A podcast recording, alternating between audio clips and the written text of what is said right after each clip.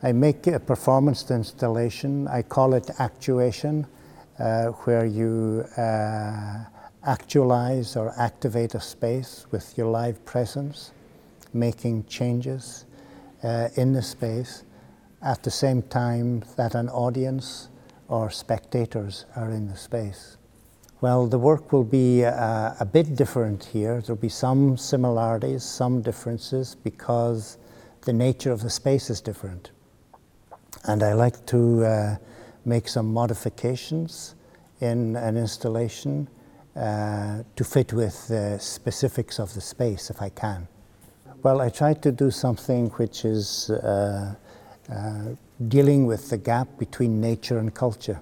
Very often in the art world, uh, the work moves uh, very, very far away from organics and holistic impression of what it means to be alive.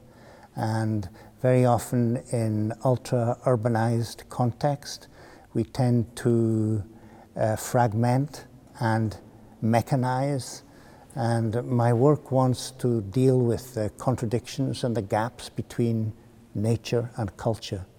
Uh, I think most of these shoes, well, all of these shoes have been worn by people.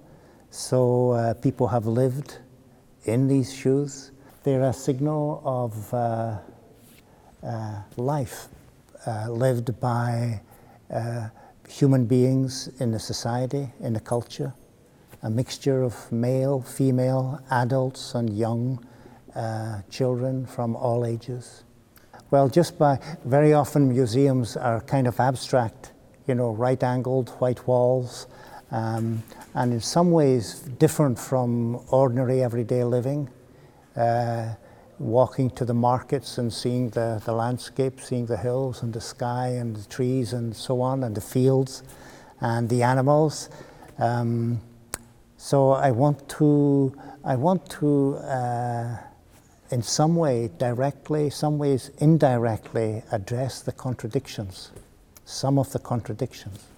Very often, you know, through the history of, of, of art, and certainly in Western Europe and the Western world, we tend to uh, think of it as either painting, sculpture, video, film, photography, uh, maybe uh, installation and so on. But most of these things uh, have already been completed before the audience sees them. And in performance art, or in, a, in an approach to making art whereby uh, uh, one is actively making alterations and transitions in the same time and space as audiences, uh, spectators see the work.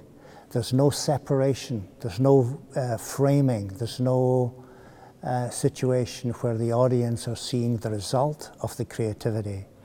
When we look at painting, we're looking at the result of the creativity, not the process of creativity. I'm not criticizing this, I'm just uh, trying to emphasize uh, the live aspect of the process of creating art and uh, the public being able to see it in process uh, and trying to convey that we're not separate. You know, they, we're not separate. the viewers who come in and see the work are part of the process.